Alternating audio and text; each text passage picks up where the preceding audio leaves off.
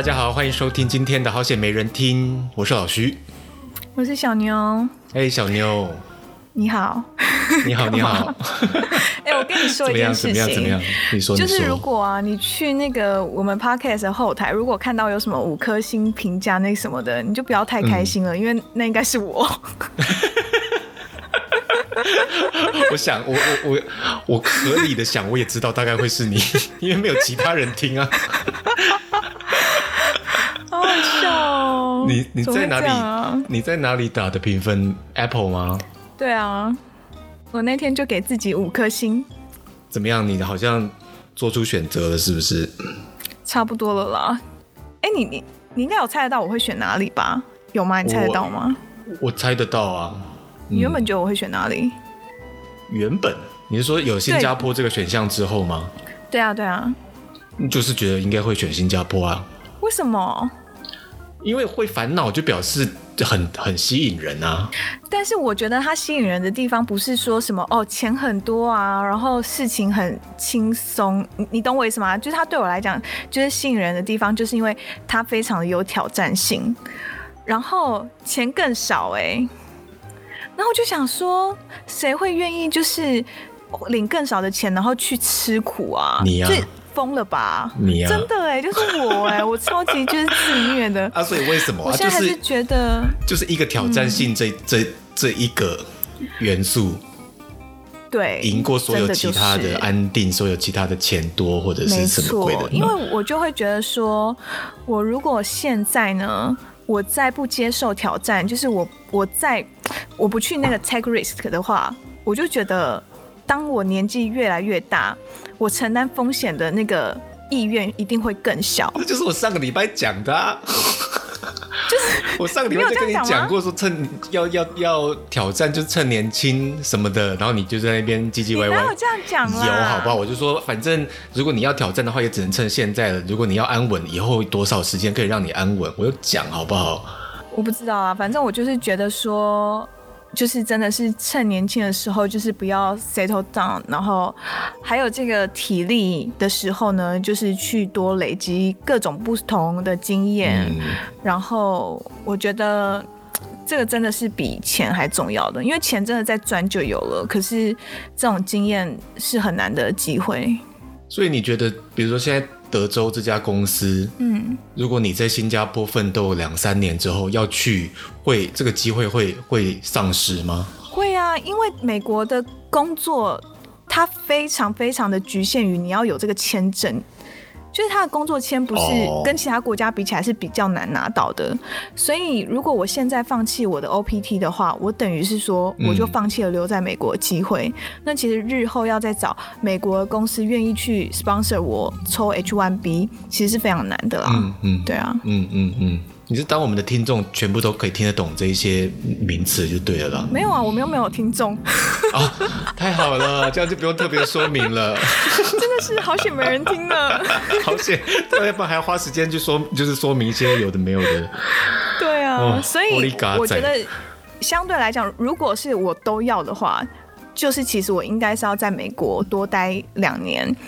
然后再转去新加坡会是比较容易的，但是如果离开了美国这个圈子，其实要再回去基本上有点困难，所以算了吧。我觉得我现在都选择了。然后你知道我那一天要拒绝那个德州公司的时候，嗯，我还是就是打好信，然后就跟我朋友说：“你过来帮我按 send。”我我真的我没有办法按下那个钮哎，对啊，然后。他一按错，我就说算了算了，我要把它收回，我要寄信跟那个公司道歉说，说 没有我传错了什么的。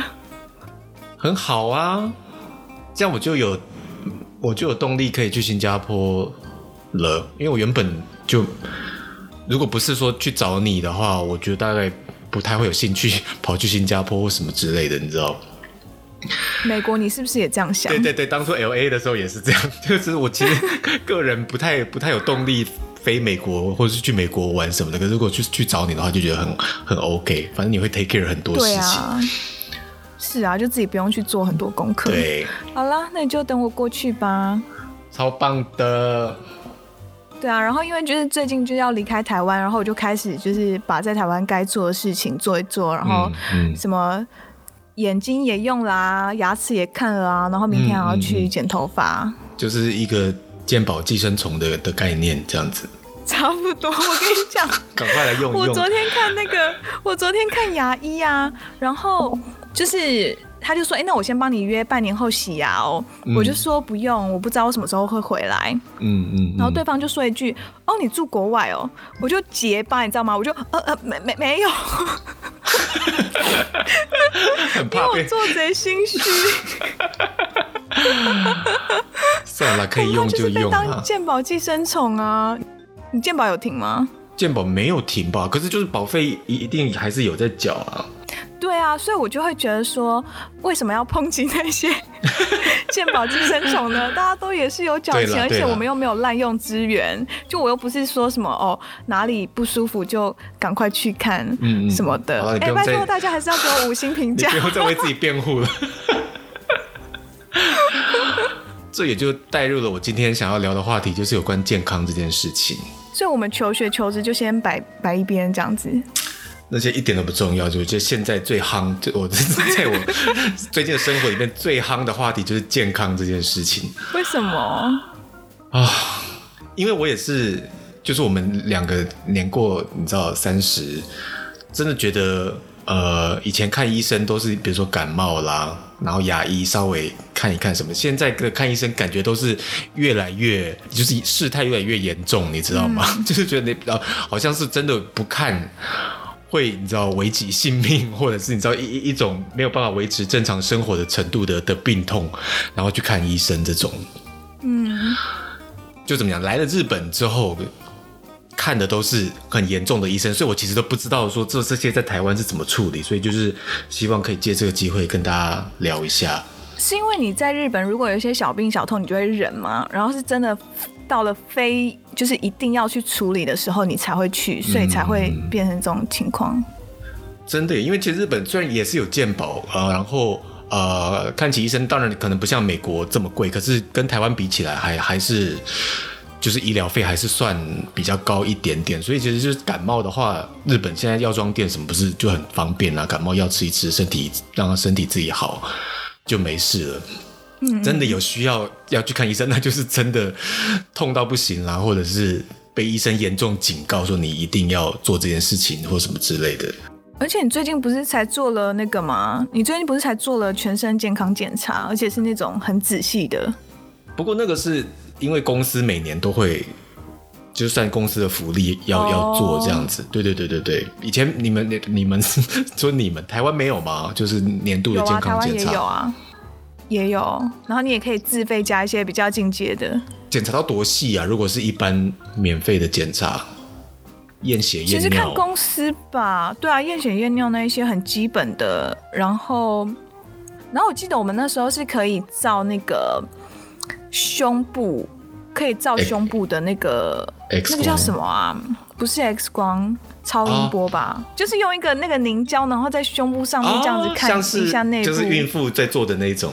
对对对，那个叫超音波吧？哎，不对，超音波，超音波，那个、对对对，哦，对啊，那个就叫超音波啊。胸。然后它也可以看，对，然后它也可以看，就是肚子卵巢的吧？我想，因为对我以前在前一家公司的时候，也是有很 basic 的的健康检查的，那个叫做什么？反正就是一个 program。然后里面验血验尿啦、嗯，胸部 X 光啦，身高体重视力听力什么，反正就是很基本的东西。可是我进了这家新公司之后，嗯、比较好像稍微检查的范围比较广一点点。可能你知道广告业太糙，大家都你知道健康 健康不稍微检查一下的话，规格对对对，放着真的是可能就会出人命，所以检查的比较细一点点。结果嘞，就是有那个叫做什么照，不是胃镜，就是你要喝显影剂，然后。胸部啊，那个算是照肠胃的 X 光吧，就是你要喝显影剂，然后让胃膨胀，就是它会呃有点像，好可怕哦，有点像喝那种呃碳酸的饮料，有没有？就是像喝可乐，然后你要忍住打嗝，因为它要把你的胃撑大，比较看得比较清楚，然后还有显影剂这样子，然后反正就是，那它主要是要看什么？也是胃里面的一些状况啊、肿瘤啊、异物什么之类的吧。哦，反正就是有做这个，然后也有验粪便，这个也是之前没有的，很新鲜。然后结果呢，去年我就是去年年底的时候，就大家可以如果听上一集就知道我去年还蛮惨的，所以就是身体上面也就是被蹂躏的很惨。然后去年年底的时候刚好做健康检查，结果不检还好，一检之下，我一直以来都是健康资优生，结果去年就是他的 rank 有 A、B、C 嘛，就是全部都 A、A、A，然后突然就出现两个 E，有 A、B、C、D、E 的 E。意思就是说有异常，然后你要再去回诊啊，然后做精密的检查这样子。然后其中一个就是粪便里面就是有检测到血或什么之类的，然后就是反正就是有异常。嗯、所以我今年就是人生第一次去做了所谓的大肠镜。但不得不说，就是我们也确实就是到了要就是照这个大肠镜的时间点。对啊，对啊，对啊，就是如果说一般来说好像是四十岁以上，大概每年。要去做一次比较比较保险。现在其实其实还好，可是就觉得哦，照一照好像也安心，就是自己亏待身体这三十几年，好像也是稍微要给人家好好看一下这样子。但是听起来确实就是好恐怖，我真的是没有拖到必要要去检查的话，一般人应该不会想要去自己做。所以一一开始我也很差，就想说好像要照大肠镜。那那那要要要干嘛？就觉得好像怪可怕一把，就是有异入进入自己的身体的那种感觉，会痛啊，嗯、或者说会不舒服。可是我实际上做过之后，真的觉得现代医学真的很了不起耶！就是这个大肠镜本身，它其实是完全没有任何的，就是它不适感其实比想象中低很多很多，因为它会呃。吊点滴打镇静剂，让你好像有一点恍惚恍惚，就是有点想睡，然后让你的肠胃放松，所以不会，就是其实整个过程当中，我真的不知道，好像不太知道发生什么事就已经结束的那种感觉。哦，是哦，所以完全你不觉得痛？痛完全没有哎，就是打点，就是那个叫什么插插针的时候痛而已。哦，就是打针的痛。然后我就觉得我好像有有意识，可是又。不太记得发生什么事那种感觉，我觉得好像还蛮，就是还蛮酷的，就是眼睛睁开着，然后看着眼前的荧幕，然后那个荧幕上面就是自己那个镜头的内容，就是眼眼睛记得那个影像，可是大概整体的感觉的时间大概就只有可能一分钟，可是实际上已经过了不知道可能十十分钟左右这样子。那他会整个肠子都去照吗？还是照某一段呢、啊？就是大肠到你到盲肠为止，到进入小肠的那个，照一遍哦，哇！整个照一遍，就是整个深入绕绕一圈这样子，所以我就觉得整个过程其实是很 smooth 的，可是辛苦是辛苦在于事前准备的那个期间真是辛苦，就是你啊，可能两天之前不太能够吃有纤维的东西，然后一天之前。只能够吃他们提供的所谓的检，就是专用检查专用的食物，就是少的可怜，然后可能就是饼干，或者是说很容易消化的一些浓浓汤什么之类的。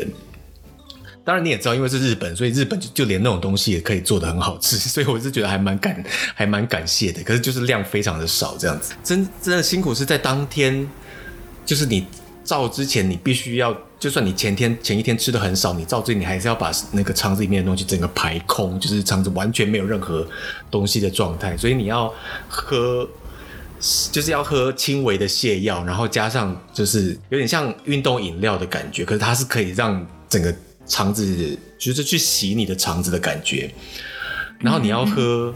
大概两千 CC，就是每隔十分钟灌一次，每隔十分钟灌一次，灌到两千 CC 全部喝完。做之前大概从五个小时之前，你就要开始喝那些东西，然后啊，他会把你的肠子全部都的对，然后狂狂跑厕所，然后他会把你肠子全部清清光光这样子。然后我就觉得很辛苦，因为我那一天其实没有特别请假，所以我还是一边工作一边在家里工作，然后一边做这件事情，然后就是一直狂跑厕所。然后它整个是，如果大家现在有的同时在吃饭的人，就是不好意思，可是它就是整个用喷射的哦，那那些就是他可能肠子会刺激你的肠子，所以肠子会蠕动的很激烈，然后它会整个用喷射的帮你的，但但就是水而已，可是就是就是我觉得那个那个威力非常非常的强大，我觉得超超有趣的这样子，所以你就是感觉就是你。喷水柱的方式清空你的肠子，以喷水柱的方式清空，然后肠子就觉得哦，好像整个身体有稍微变，你知道轻 轻盈一点，就是现在整个整个人身体里面完全没有任何食物在里面，就是你知道，就还蛮特别的一个体体验。我不知道台湾是不是也是用同样的做法，可是就是对啊，因为我是在日本体验这件事情，我真的不知道哎、欸，到哪都差不多吧。欢迎有那个照过大肠镜的朋友们跟我们分享。对啊，我觉得是差不多。然后另外一个，嗯、另外一个很硬的，就是也是因为你刚刚也讲到看牙齿嘛。嗯。我最近也是，就是狂看狂看牙，然后每次看每次被骂，就是说啊，又又好像有一点要牙周病啦，或是又蛀牙什么，就就觉得到到底是我到底是招谁惹谁？我已经这么常看牙医了，他还是。就还是一堆一堆问题，但你不能这样说啊！是你有没有好好保良，就是保持你的健康习惯吧？你有没有好好刷牙？用牙线？我就觉得我该做的都做了，就是虽然我没有三餐刷牙，可是我就是刷牙，然后也就是呃用漱口水，然后用一些你知道，就现在不是有一些特殊的洗牙的仪器，可以在家自己清理冲牙牙缝啊什么之类的。对对对对对，我也用了，然后就还是就还是一堆问题，我真的觉得我也没办法。所以你有没有在用牙线？牙线很麻烦呐、啊。你看，就是你这种人，牙线那人天天有那个闲工夫在用牙线啦，我就不信。那你至少，你就至少一周用个两三次啊。有冲牙不就已经够了，还要牙线？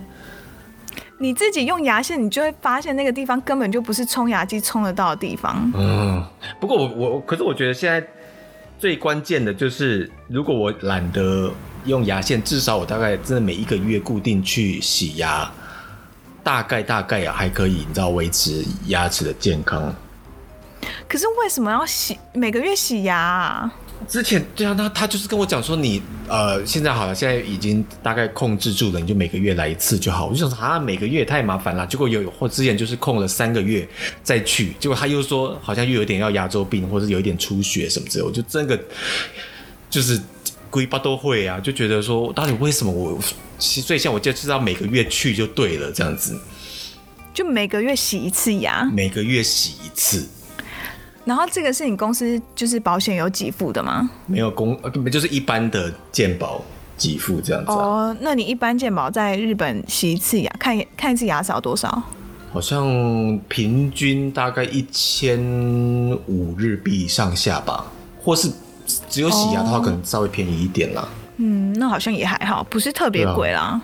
所以你刚刚讲说一半年半年再来洗一次牙，我都觉得也太好了吧？然后半年绝对以我的状况来讲，绝对就是马上口腔里面又是再烂掉。你就试试看用牙线呐，啊，说不定你用了之后你就不需要了。哦，你宁可一个月每个月都去那个洗牙，你也不不要就是每天用牙线这样子。嗯嗯，而且 当然啦、啊，每个月去洗一次牙多轻松啊！没有，而且你每天用牙线，我被你气死！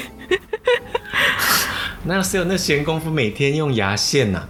不是，我今天你不要跟我吵这个，我今天要讲的是，就算用牙线也 handle 不了的的牙齿的问题，就是哦，什么？我最近在去的时候，我不是跟你讲说我有切牙龈这件事情吗？因为它就是在臼齿的深部，因为我原本拔智齿的时候，它怎么讲，就是跟原本智齿邻邻接的那个那那个部分的牙龈，嗯、你是那个地方，你是绝对不可能牙刷也不可能刷得到，然后牙线也不可能弄得到的地方，然后它就是很深很深的地方有牙周病，对，就是有感染这样子。然后臼齿后面，臼齿，反正现在现在我的。最后面的臼齿的最后面的地方，它后面已经没有牙齿了的地方，就它后面就是牙龈，然后它跟牙龈的中间的那个，它就是很深。然后我平常当然也不会知道说它那边发生什么事情，就是去检查了，然后他用专门的那个检测的方式去去戳你的牙龈，才知道说哦，你这个边很深哦，表示里面有一些感染啦，或者是说它牙龈没有完全贴合，所以这个可能还蛮严重的，你要。就是赶快处理哦！天哪，那处理就是有两个阶段呢、啊。因为这个我在台湾以前也没有经历过，因为台湾以前就是就是洗牙、啊，可是在日本，他一般的洗牙会觉得还蛮温柔的。可是他之前他给我做的就是他要要打麻醉，就是变成说，这个东西用洗牙已经没有办法处理了，你要打麻醉，然后要用手动的去把你的一些，比如说牙结石啊，去呃清理出来，或者是你知道把把它去除掉。然后这是第一阶段，他说先这样子试试看，如果还没有办法好的话，那就是要切牙龈。然后我想说，切牙龈听起来太可怕了吧？你在跟我开玩笑吗？什么啦？我就先做了一次这种打麻醉啊，然后让他在里面弄来弄去，弄来弄去，就是整个狂挖什么的。然后我就想说，好了，打麻醉这种事情虽然也很痛苦，但是对我来说已经是家常便饭了。结果两个礼拜之后，他就觉得嗯，好像还是没有很好哎、欸，那就是来切吧。我就是想说，哦，好吧，反正不做，它就是烂在那里，我好像也没有别的选择这样子。所以他原本如果你第一阶段复原不错的话，或者是。基本上没有什么大问题的话，其实可以不用到第二阶段。对，就是其实就是要要切的，其实好像都是非常非常重度的牙周病才会需要做这件事情。然后好可怕、哦，可是对啊，不做就是烂在那里。虽然我真的也不知道，我活了二三十年，我他如果就一直烂在那里，对我的人生好像也没有什么影响啊。可是医生就是会把它讲得很恐怖，就是你那个支撑牙龈的骨头，它会因为感染而就是你知道渐渐。被融化掉，对你的那个臼齿之后就会脱落。对对对，牙齿到反正就是会牙齿会掉光光，就对了。我想说，好吧，那就要做就来吧，就是你知道做好觉悟，就两个礼拜之前嘛，就去切了。所以他是哦，我的天哪，他是切了翻开，还是他就是只把它整个切断？切了翻开，然后在里面。就是表示说看得更清楚的状态，去手动的把那些呃感染的牙龈啦，或者说牙结石做去除的动作之后再缝起来，这样子。哦，听起来真的是蛮可怕的。真的是蛮可怕，因为我前一次切的时候是就是拔臼齿的时候，因为我臼齿是埋在牙龈里面嘛。然后他也是要把牙龈切开，然后把臼齿你知道切成四块，然后拔出来。然后我就觉得那已经是我人生中最最不想要再再做一次的事情了。结果没想到因为区区牙周病又要再做一次，我真的觉得到底人活着是需要吃吃多少苦？可是你打了麻醉之后，应该就没有什么感觉了吧？因为他在清理的时候，他个时间也过得很长，几乎大概切开来之后，他在那边清理了大概有。半小时吧，你的里面到底这么久，所以其实清理到，所以其实清理到后，因为他因为你不想要要要清就要清干净嘛，就是如果说不清彻底，到最后又又感染的话，就白切了。所以就是他做的很变变成说做的很仔细这样子，所以那个时候亲到后半，我都觉得说麻醉已经有一点退了，你知道吗？我就觉得超可怕的。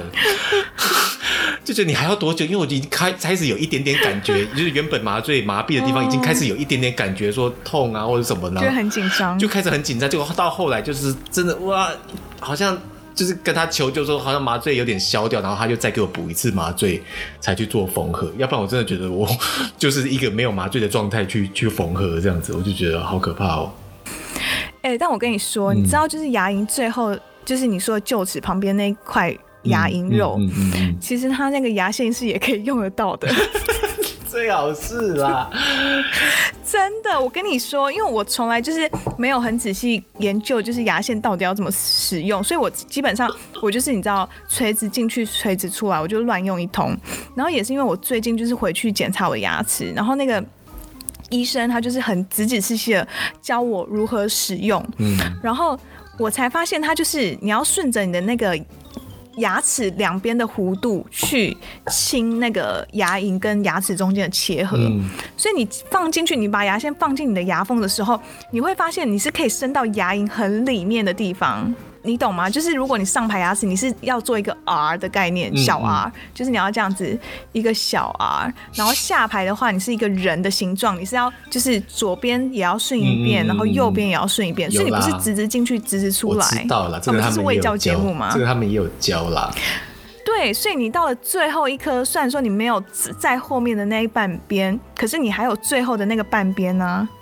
可是，就是对日常来讲是是是 OK，可是因为我的程度，就是因为它真的太深了，所以变成对已经用牙线也反反正牙线也救不了，然后那个一般洗牙的仪器也救不了，所以才需要你知道用这种非常救急的手段。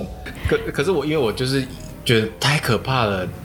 用用了这样的极端的治疗手法，回家之后我就觉得说，我难道我这辈子就要活在这样的恐惧当中吗？就是牙龈又又出问题又怎样？所以我后来呢，我就查了一下，说这种牙周病比较严重的有什么治疗的方法，结果好像也是有可以不用切牙龈的方法耶，就是 好像就是他有有用镭射。就当然，因为因为是镭射，所以它可能也需要麻醉什么的。可是他就是不用把它切开，他就是用镭射直直接深入你的牙龈，然后去把那些病菌啦杀死，然后或者是说把这种呃异物去去粉碎掉，然后让它可以清出来。你是有这种的技术。所以你的意思是说，你的牙龈被白切了？就是就是觉得也不是没有办法，可是查了一下价钱之后，它就是要大概你知道整个疗程可能二十万或什么之类的。那如果是切牙龈的话，可能就是来个三四千，加上你去拿药什么之类的，所以这个就是日币还是台币啊？当然是日币啊。哦，就是觉得说切牙龈固然辛苦，但是要花二十万，我也是觉得挺呕的，就是为了这种事情。而且如果说可能每两三年就要做一次的话。你不要再想每三年就要做一次，你现在就开始用牙线，我跟你说，你就不会有这些困扰了。用牙线大概也没有办法做到百分百吧？我觉得现在最百分百的就是用牙医里面的超音波的那个洗牙洗牙器，哦、所以我真的就是觉得每个月去冲这样子。对，好啦好啦，你开心就好。对，我就觉得这样最确实。就我原本也觉得一个月去一次太麻烦，可是后来想想，嗯，可以，就是因为自己也没有自信可以清到多干净，然后加上也不想要让它恶化的话，那就每个月乖乖去吧。好吧，因为像是我们都是有做过矫正的人嘛，所以我就觉得经过矫正之后，我真的觉得我的牙齿非常非常的宝贵，然后。哦对，像我就是一定会乖乖戴维持器啊，然后也会就是用牙线、漱口水这些东西，就是为了要你知道让它维持在最佳的状态。所以你在美国都没有去看过牙医哦，或是什么医生哦？嗯，几乎没有，而且我的保险也蛮贵的，因为学校一定会要求你要保险。然后我记得一年的话，好像是一千六百多吧，美金。所以大概就是四五万块，对，是哦，就是那种医疗保险，嗯，很贵。然后它是一般的那个保险都不会有付眼睛跟牙齿，这两个都一定是例外的。哦，是哦。所以我有，我只去过我们学校的那个医疗中心，我只去过一次而已。嗯、然后其他时间我也都没有，从来没有在外面看过医生什么的，几乎都没有。去的那一次是是为了什么？就是我就觉得我生理期好像有点久没有来，但是因为我我的生理期本来就是常常都会拖很久，然后不是很正常，所以我那时候就去呃检查了一下，然后就是医生就是说哦，那我也帮你抽血啊，然后看一下什么指数有没有问题之类的，反正那时候测出来就是都是没有问题，然后直到我最近回来台湾，因为我就是想要冻卵。我想要做冻卵这件事情，嗯、然后我就去测了我自己的 AMH 值，嗯、然后我才发现，请大家自行 Google。然后这个、哦、这个值就等于说，它可以知道你现在的卵巢大约的健康，呃，应该说卵巢的数量，它是只能知道数量，哦、但是不能知道质量，所以就是可以知道你的呃卵巢的状态。所以如果是很低的话，卵子的数量。对，那如果就是数值低于标准的话，嗯嗯嗯就代表哦，你可能卵巢有点早衰。那我呢，就是过高，我是过高到真的是很高，就是已经是哦，就是两位数的，有点像亢进的感觉，对不对？对，机能，对对对，亢进。嗯，那这个数值过高呢，就代表就是好像有点多囊，就是多囊卵卵巢症候群。嗯嗯嗯就是医生是跟我说这个。数这个这个数值呢，就代表我的卵巢非常的活泼，这是一种个性，它也没有办法用药物去治疗，因为就是等于是说，我卵巢就是天性，它就是比较活跃，所以就没有不好吧？就不好啊，因为就等于是说它很多，可是它不见得都会成熟，所以它可能每个月会有一堆就是卵泡出来的时候，但。可能没有一颗会是成熟的，所以有这个多囊的人，通常就是，呃，月经就是经期会比别人，呃，拉的还久，就是可能一般正常是二十八天，但是呃，可能有些人就是会忽长忽短，然后可能一年只会来个五六次之类的。然后我是没有这么夸张，但是我是固定，就是我的周期就是比别人长很多，但是我的还蛮固定，就是差不多都是呃大概四十天来一次，所以就等于是说一年中就是 要讲那么 detail 吗？就一年中，我月经来次数会比一般人还少。OK，我觉得很赤裸，宝贵的情报，真的是哎，好好笑哦。对啊，所以就是等于是说，这个是很正常的现象。哎呦，好烦哦！可是多囊人家是说，就是会比较不容易受孕啊，所以我之前就有在想说，到底要不要去冻卵？我觉得我明年如果都没有下文的话，我可能就会去冻卵。在台湾冻？对啊，对啊。很贵吗？十万吧，十万台币。然后它可以就是 like forever 哦。呃，没有哎、欸，它只能动十年，然后每年会有保管费。那哦，就是过了这十年之后，就是如果你要再延长的话，好像还要再签一个合约。但基本上它的保存的期限就是以最多十年。哦。所以它冻卵是怎样啊？如果你现在要去做使用的时候，就把它拿出来，然后嘞？对啊，没有，我跟你讲，你只要用冻卵的话，你一定就是就是，如果你要用你冻的卵子的话，就一定是试管婴儿。可是试管婴儿也是有失败的几率吧？对不对？一定会有啊，因为你就算就是它变成受精卵之后植入体内，你的子宫也不见得就是能够会着床。对啊。嗯所以就是，其实基本上每一个阶段都会有每一个阶段的失败率。可是冻冻是冻一颗，还是会冻很多？可以冻呃，要看你的年纪。对，然后反正好像我这个年纪的时候，他们是说大概十颗吧。可以最多可以一次动十颗。不是，是建议动十颗。哦。哎、欸，我那个手册收起来了。价钱就是同同样一个同样一个价钱。对，它是一个 package 来算的，就除非你的针要打的比别人多或干嘛，但是反正整个疗程，呃，是看你有多少颗就来存。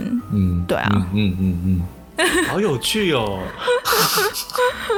对啊，我就觉得说，天哪，我以前从来没有想过我要去就是问什么冻卵这件事情，但真的就是不得不面对现实哎，因为说真的，它就是一个等于自己的保险，就是说我们不需要，呃。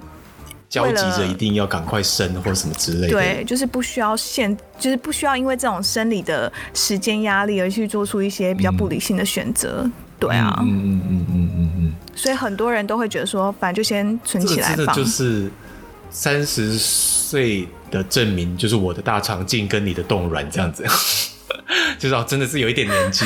对，这个就是三十岁的人才会有的烦恼。哇所以我们都长大了，我们都长完全完全一点都不令人雀跃。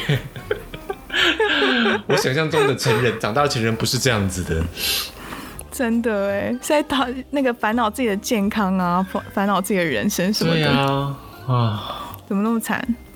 好惨哦！不过我最近就是因为我就是赶着明天飞机我就要飞了嘛，所以我想说、嗯、啊，算了，我就是如果真的要做的话，我就是明年再来做。嗯嗯嗯嗯嗯。但其实我觉得台湾真的这个价位，我觉得非常的划算，因为甚至是很多就是那种海外的人，他们都会飞过来，会就是来台湾做。是哦，CP 值很高啊。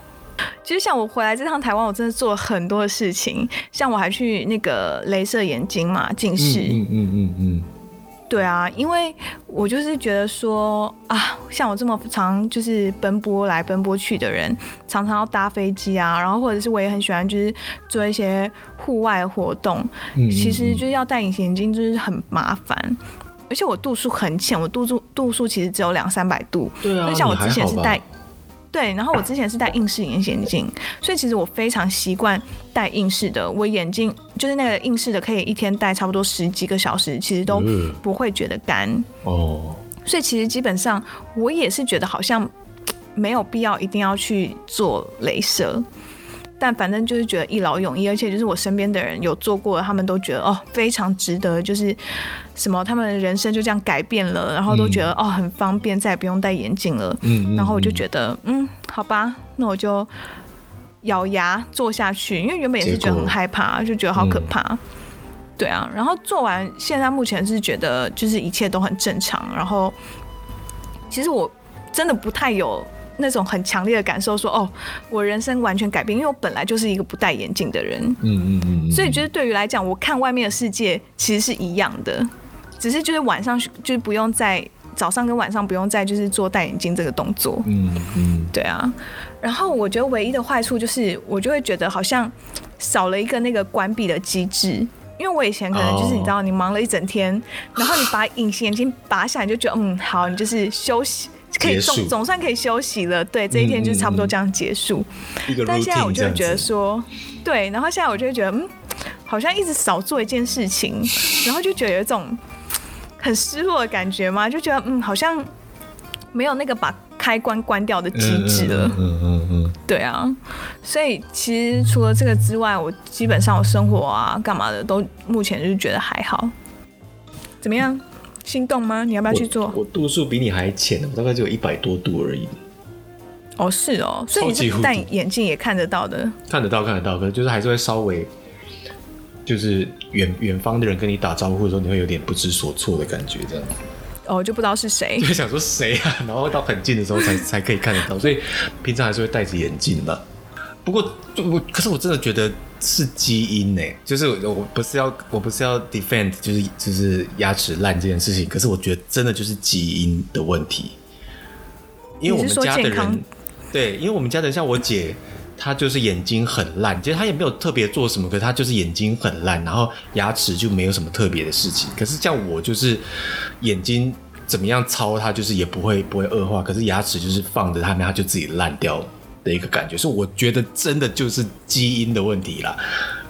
我跟你讲这件事情，等到你给我每天在用牙线，然后还有这种状况的时候，你再跟我说是基因的问题。嗯嗯嗯嗯嗯嗯嗯，每天用牙线也是一样，我跟你讲。就是如果你是那种你知道眼用眼过度，但是眼睛都没事，确实可能就是你的眼睛，你觉得先天上基因比别人优良。对啊。但是我不知道会不会有人先天就是你的牙，我不知道啊，就是你的牙齿天生就比别人容易得牙周病这样子吗？一定有啊！你看，你看那种小学一年级、二年级，然后近视度数七八百度那种人，我也是觉得说他们一定也没有特别做什么事情，可是就是眼睛。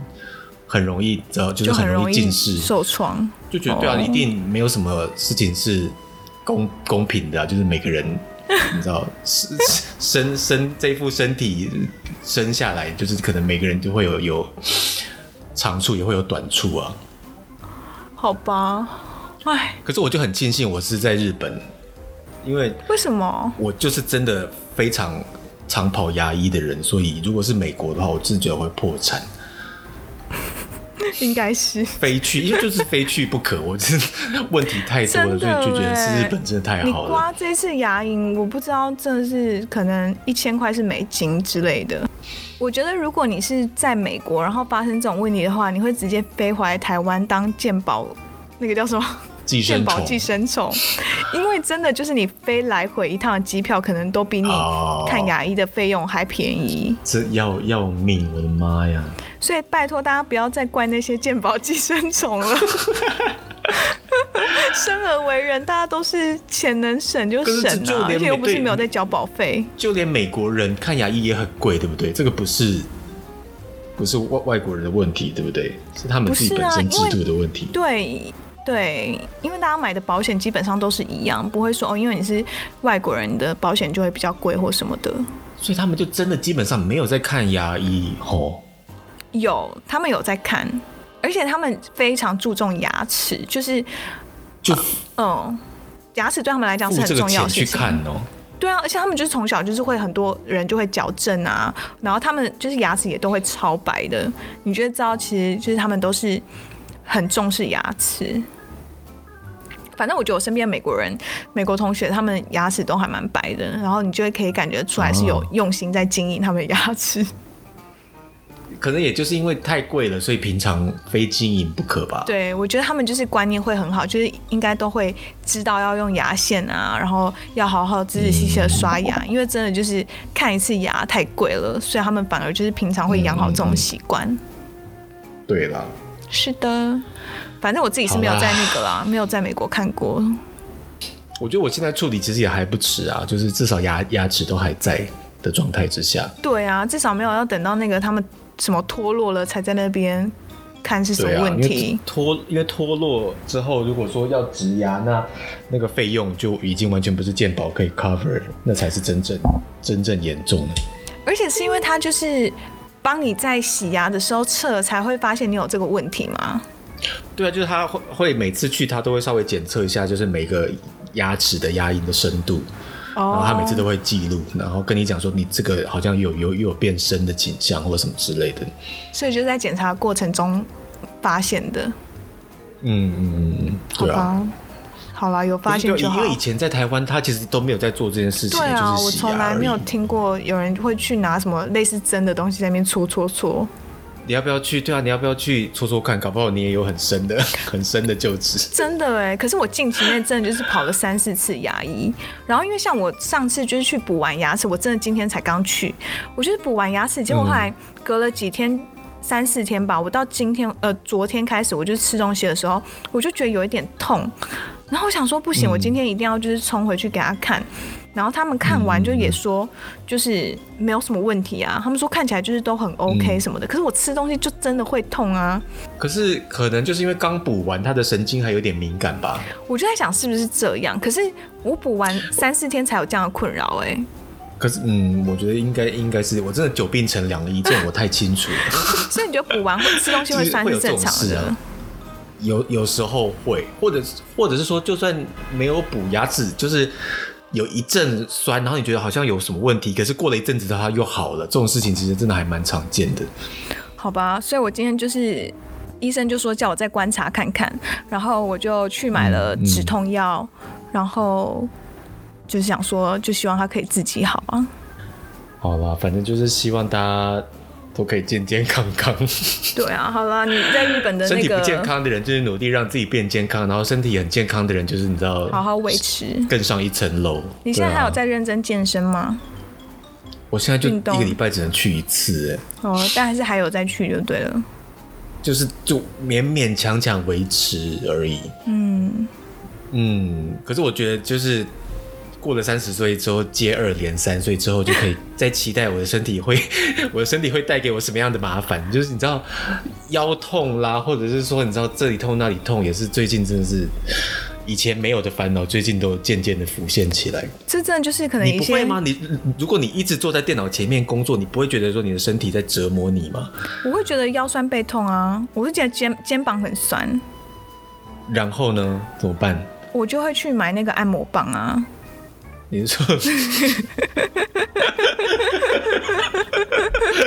我是说舒缓肩膀酸痛的，虽然说好像很多按摩棒都有这个困难，呃，这个功能，但是我的按摩棒呢是专门给肩膀用的。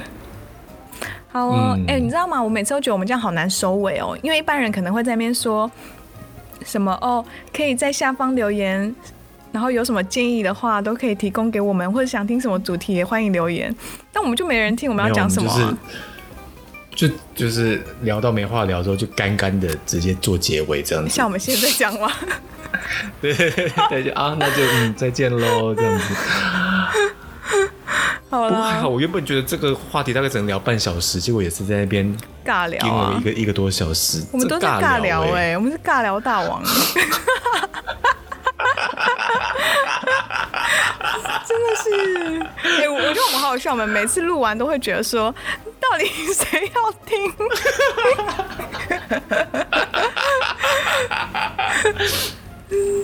不过其实是是我个人想听了，好啦，你至少知道我会听了，嗯，或者是你就是老了，你可以再回来听这一段。对啊，多好。啊！好啦，你还有什么要讲吗？没有了，没有了，就这样子吧。好吧，那就这样子尬聊我们的健康状况。哎、欸，你下次要讲什么？有要先跟大家剧透一下吗？要讲什么啊？我们就乖乖的回来讲那个吗？学业吗？我们还有话可以说吗？学业想想起来，应该还是有一些话可以讲吧。好，好吧。如果没有其他想特别想聊的，我们下次就来认真的聊一下我们的求学历程吧。好啊，好啦。那就这样喽。好，好，谢谢大家，拜拜。我们下回再见，拜拜。好的。